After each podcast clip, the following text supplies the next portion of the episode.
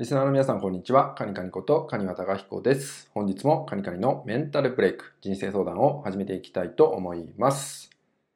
え今回いただいているご相談です、え嫉妬をしてしまう自分がとても多いことを感じます。そのような自分との向き合い方はどのようにしたらよろしいでしょうか？といったようなご相談となります。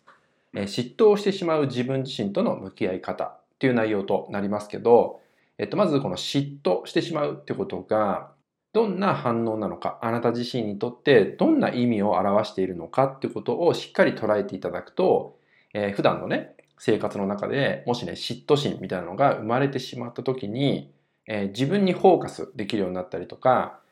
自分を見つめ直すきっかけとね、なったりもしますので、そのようなね、捉え方をぜひ身につけていただけたらと思います。と、それはですね、まず、え誰かにね、嫉妬を、えしてしまう時っていうのは、えその人が、まあ、あなた自身が持ってないものを持っているからってことなんですね。つまり、あなた自身が求めている、まあ、自分像といいますか、自分の姿っていうのをそもそも備えている人だったりするわけですよ。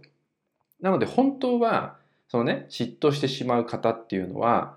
あなたにとってね、悪い存在ではなくて、むしろ教えてくれている存在だったりするんですね。まあ、つまり、えー、学びがある存在だったりするってことです。そのような反応だったってことを、まあ、気づけるようになると、えもちろんね、その人との人間関係も、えー、良くなっていくってことになりますし、他にもね、自分自身の、まあ、成長とかね、変化っていうものにもつながっていくってことになるんですね。まあ、そのためには、やはり先に言ったように、この嫉妬してしまっているといった自分の反応をまずはキャッチすること。これが大切です。なので、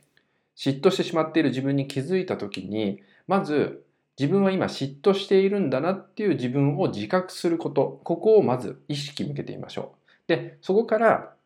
何に嫉妬してしまったのかっていうことをきちんと拾ってあげてください。で、そこにあなたが理想としているあなたの姿っていうのが隠れていたりします。で、もっと言うと、それを持っているのがあなたが嫉妬してしまったその人だったりするんで、その人を観察することによって、あなたが理想とする自分自身になれるきっかけともなるわけですよね。そういうふうに考えていただくと、あなた自身が、えー、生まれてしまった嫉妬っていうね、状態っていうのを別によしあしつけることもなくなりますし、むしろね、前に進むための、まあ、プラスに捉えることができると思うので、まあ、ぜひ、そのね、嫉妬してしまうことが強く感じてしまうってことがある場合は、そのように捉えていただくと、自分自身のためにね、何より自分自身のためになると思いますので、